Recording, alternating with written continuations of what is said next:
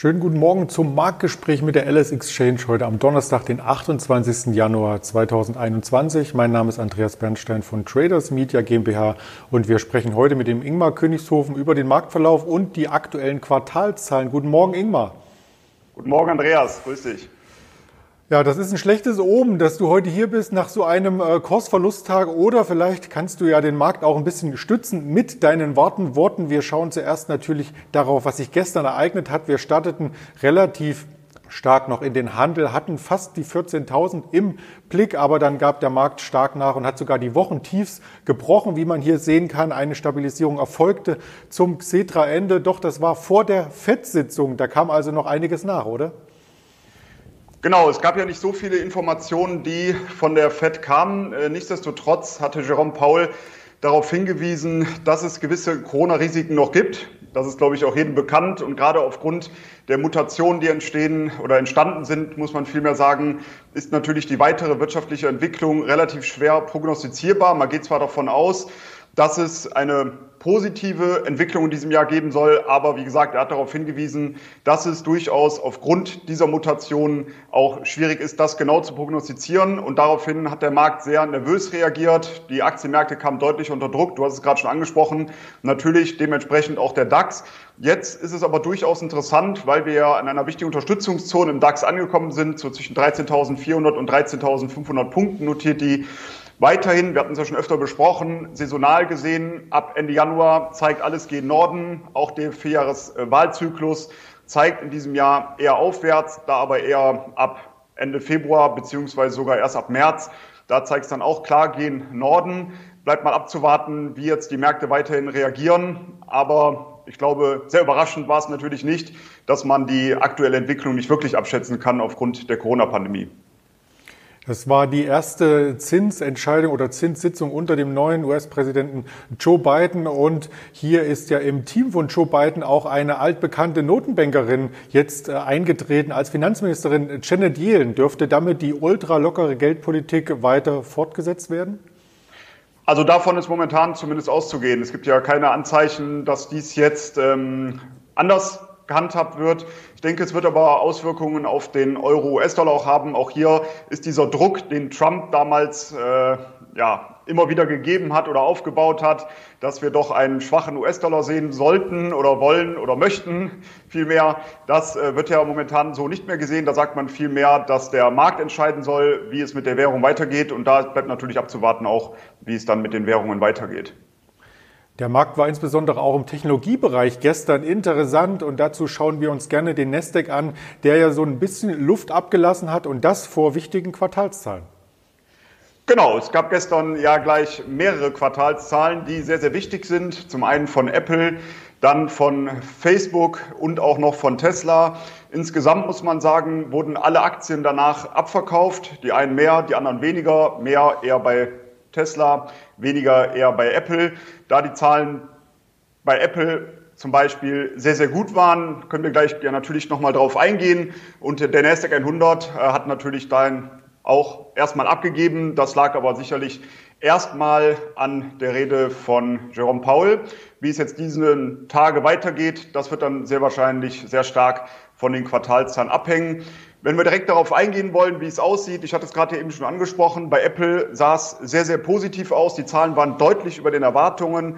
Wir hatten hier das erste Mal in der Unternehmensgeschichte eine ein Umsatz von größer 100 Milliarden. Das war also ein Novum. Und da gab es einige Highlights. Zum einen der iPhone-Umsatz, der ist um 17 Prozent gestiegen auf 65,6 Milliarden US-Dollar. Das lag deutlich über den Erwartungen, aber auch die anderen Produktkategorien vom Mac und iPad lagen deutlich über den Erwartungen. Die Mac-Umsätze bei 21 Prozent, die iPad-Umsätze sogar bei 41 Prozent Umsatzsteigerung und der Gewinn je Aktie dabei bei 1,68 Dollar. Wurden 1,41 Dollar.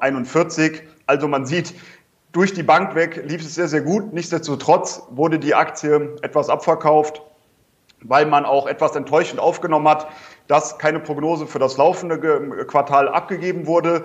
Aber ich glaube, Apple ist weiter eine Cash-Cow und wenn wir auf den Chart schauen, dann sieht man eben eine ganz, ganz wichtige Unterstützung bei 138 US-Dollar. Ich könnte mir jetzt vorstellen, dass wir diese nochmal von oben antesten und dann müssen wir mal schauen, ob diese Unterstützung hält. und der Markt dort wieder nach oben abprallt, dann wäre weitere Hochs auch locker drin. Aber mal abwarten, wie der heutige Tag sich ähm, abzeichnen wird.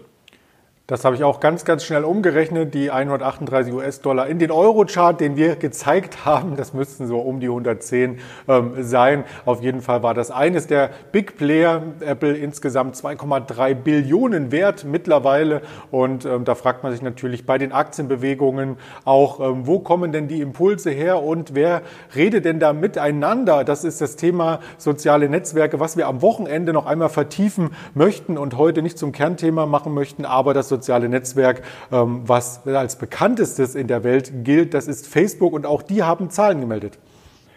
Genau, also auch bei Facebook ähm, lief es sehr, sehr gut. Die Erwartungen wurden übertroffen, Gewinn je Aktie, du kannst es gleich wieder umrechnen, lag bei 3,88 Euro, äh, 3,88 Dollar, die Umrechnung machst du ja.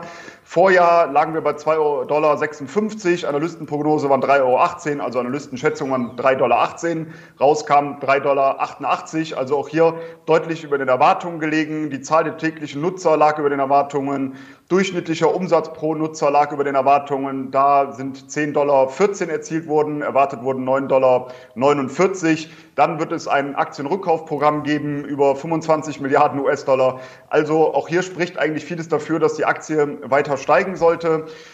Allerdings, es gibt auch ein kleines negatives Zeichen und zwar warnte Facebook davor, dass das Datenschutz-Update, was es bei Apple iOS 14 ähm, gibt, ähm, dass das sich eventuell negativ auf die Facebook-Werbeanzeigen auswirken könnte. Das war so ein kleiner negativer Aspekt, der, dort betrachtet werden musste. Aber wenn man auf den Chart schaut, dann sieht man eben eine breite Seitwärtsphase zwischen 245 und 300 US-Dollar und bei gerade 245 US-Dollar ist eine wichtige Unterstützungszone. Da würde ich ganz verstärkt darauf achten, ob die Aktie nochmal in diese Region zurückfällt Richtung 245 und dann müssen wir genau schauen, ob diese Unterstützung auch dieses Mal wieder hält und dann kann ich mir gut vorstellen, dass wir wieder Richtung der 300 US-Dollar ansteigen könnten. Ganz, ganz wichtig, wie gesagt, die 245 US-Dollar.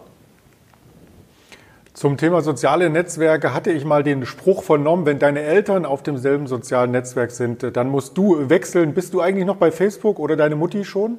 Meine Eltern nicht. Ich bin bei Facebook, aber muss auch sagen, dass ich es teilweise über Monate gar nicht mehr genutzt habe. Habe zuletzt nochmal es beruflich genutzt, privat eigentlich nicht mehr. Da bin ich eher bei Instagram unterwegs, muss ich sagen. Aber im Endeffekt gehört ja auch alles zusammen. Das wollte ich meinen. Das ist ja quasi ein Konzern. Und so zu sagen, zusammen Facebook und Instagram als Plattformen hat Mark Zuckerberg hier auch Apple im Visier und hat gestern erklärt, und das möchte ich ablesen, ich möchte betonen, dass wir Apple verstärkt als einen unserer größten Konkurrenten sehen, hat er gesagt. Und insofern eine Kampfansage an den Platzhirsch hier im Technologiebereich an Apple. Ein anderer Platzhirsch im Technologiebereich ist zweifelsohne Tesla, der wertvollste Autobauer der Welt, aktuell mit 820 Milliarden Dollar bewertet und da kamen gestern auch Quartalszahlen. Genau, und tatsächlich konnte das sechste Mal in Folge schwarze Zahlen abgeliefert werden. Das erste Mal ist es äh, passiert nun, dass das komplette Kalenderjahr mit Gewinn abgeschlossen wurde. Also eigentlich erstmal positive News. Allerdings muss man sagen, die Aktie ist trotzdem anschließend gefallen, denn die Erwartungen im Schlussquartal, die wurden nicht erfüllt.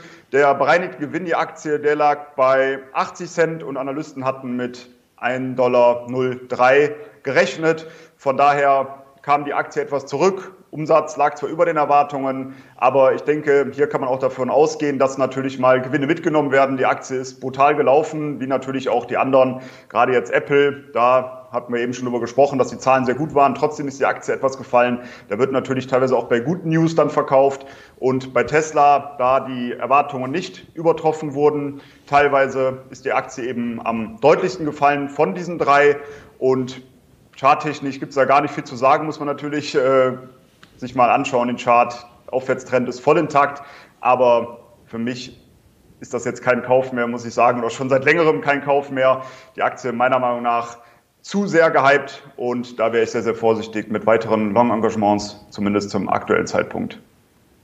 Auch hier sind die Analysten etwas verschnupft gewesen, weil kein Ausblick für das Gesamtjahr gegeben wurde, was die Auslieferungszahlen angeht und vielleicht noch eine Randnotiz, die gar nicht so in den Schlagzeilen stand, aber die ich natürlich mit dir ganz kurz diskutieren möchte. Tesla verdient einen Großteil natürlich durch die Emissionszertifikate, die hier letzten Endes ähm, verkauft werden in Kalifornien und das hat letztes Jahr ausgemacht einen Betrag von 1,6 Milliarden. Also wenn man das wieder rausrechnet, hätte Tesla überhaupt keinen Gewinn gemacht.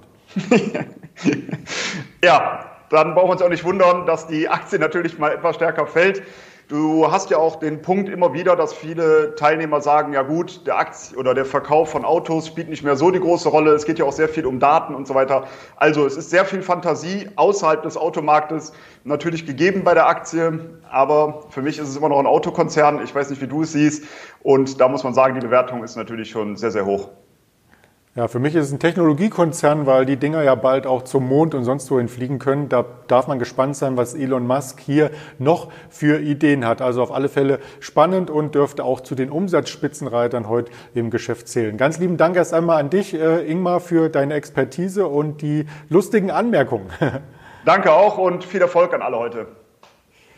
Ja, das wünschen wir allen Marktteilnehmern natürlich, die uns auf den sozialen Kanälen folgen. Twitter, Instagram, Facebook, YouTube sowieso und als Hörvariante Spotify, Deezer und Apple Podcast. In diesem Sinne kommen Sie gesund und munter durch den heutigen Handelstag. Ihr Andreas Bernstein von Traders Media GmbH zusammen mit Ingmar Königshofen und der Alice Exchange.